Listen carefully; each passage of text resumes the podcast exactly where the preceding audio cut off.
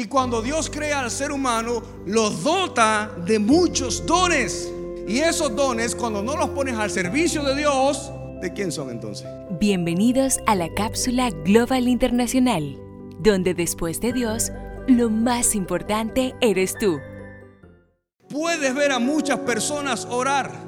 Incluso vas a ser impresionado por las muchas palabrerías de estas personas que oran mucho, pero que aunque oran todo el día, no son hijos de Dios. Aunque oren 24/7, no determina eso que sea un hombre o una mujer de Dios, porque no hay nada más peligroso que personas que viven orando todo el día, pero nunca leen la Biblia. Esto es un asunto que cuando creces como un verdadero cristiano, puedes identificar lo falso de lo verdadero. Por eso hay gente allá afuera que dicen, para ser cristiano o cristiana como fulano o fulana, mejor me quedo como estoy. ¿Sabes qué? Tienen razón porque estamos siendo pseudos cristianos, que es la traducción correcta de un profeta falso, un pseudo profeta.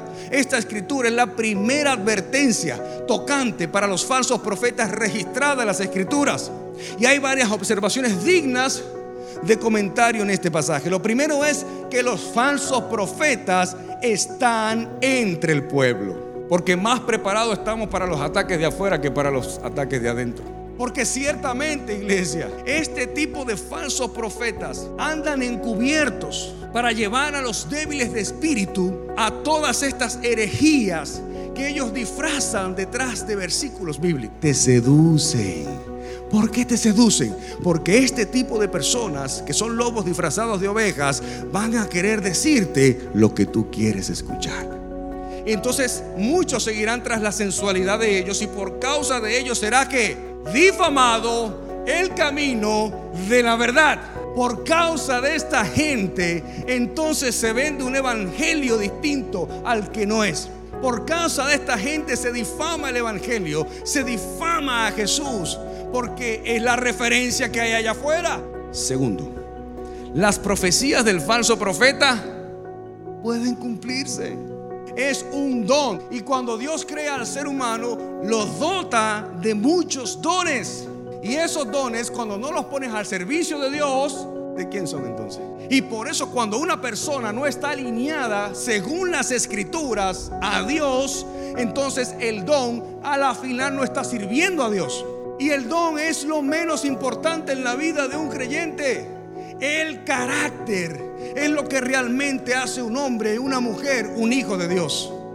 El carácter. Usted puede tener 1785 dones y aún así no tener madurez espiritual, aún así no tener carácter. Nada más peligroso que una persona con muchos dones sin el carácter de Cristo. Si tú andas en tinieblas, evidentemente eres presa y eres títere de Satanás y te va a decir hasta lo que piensas porque tú andas en tinieblas. Pero desde el momento en que tú entras a la luz admirable y eres sacado y sacada de las tinieblas, no hay espíritu maligno que pueda dominar y gobernar tu mente. Por eso cuando dice la Biblia, el que vive en santidad, el enemigo no lo puede tocar. Tercero, el falso profeta te aparta del Dios verdadero.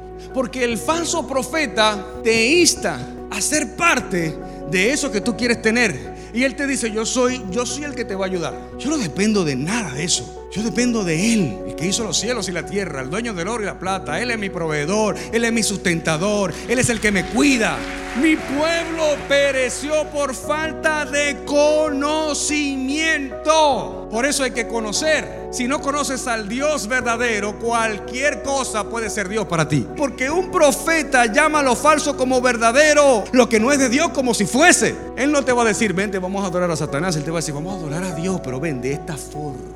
La pregunta es, ¿cómo puedes identificar lo falso si no conoces bien lo verdadero? ¿Cómo puedes identificar lo que no es si no te relacionas, no conoces a Dios, no conoces las escrituras, no conoces la Biblia? Por eso estamos viviendo en el tiempo donde a lo bueno llaman malo y a lo malo llaman bueno. Y cuando tú no tienes mucho conocimiento de la Biblia, este fuego extraño te va a perseguir y te va a decir cosas que tú quieres oír para desviarte, como lo decía el verso que leímos, para desviarte desviarte de tu Dios verdadero. Y por último, el falso profeta te aparta de la santidad.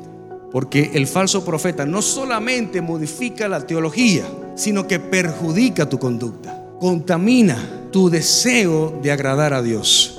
El falso profeta aconsejó, animó, gestionó y planificó, como dice Deuteronomio 13, rebelión contra el Señor nuestro Dios. ¿Y cuál es el pecado más grande de Satanás? La rebelión. Porque Satanás divide. ¿Y qué hace una rebelión? Una rebelión divide. El Señor multiplica y Satanás divide. Desde que usted vea a un hombre o una mujer que sus intenciones son dividir lo que está siendo agradable ante Dios, salga corriendo del lado de esa persona.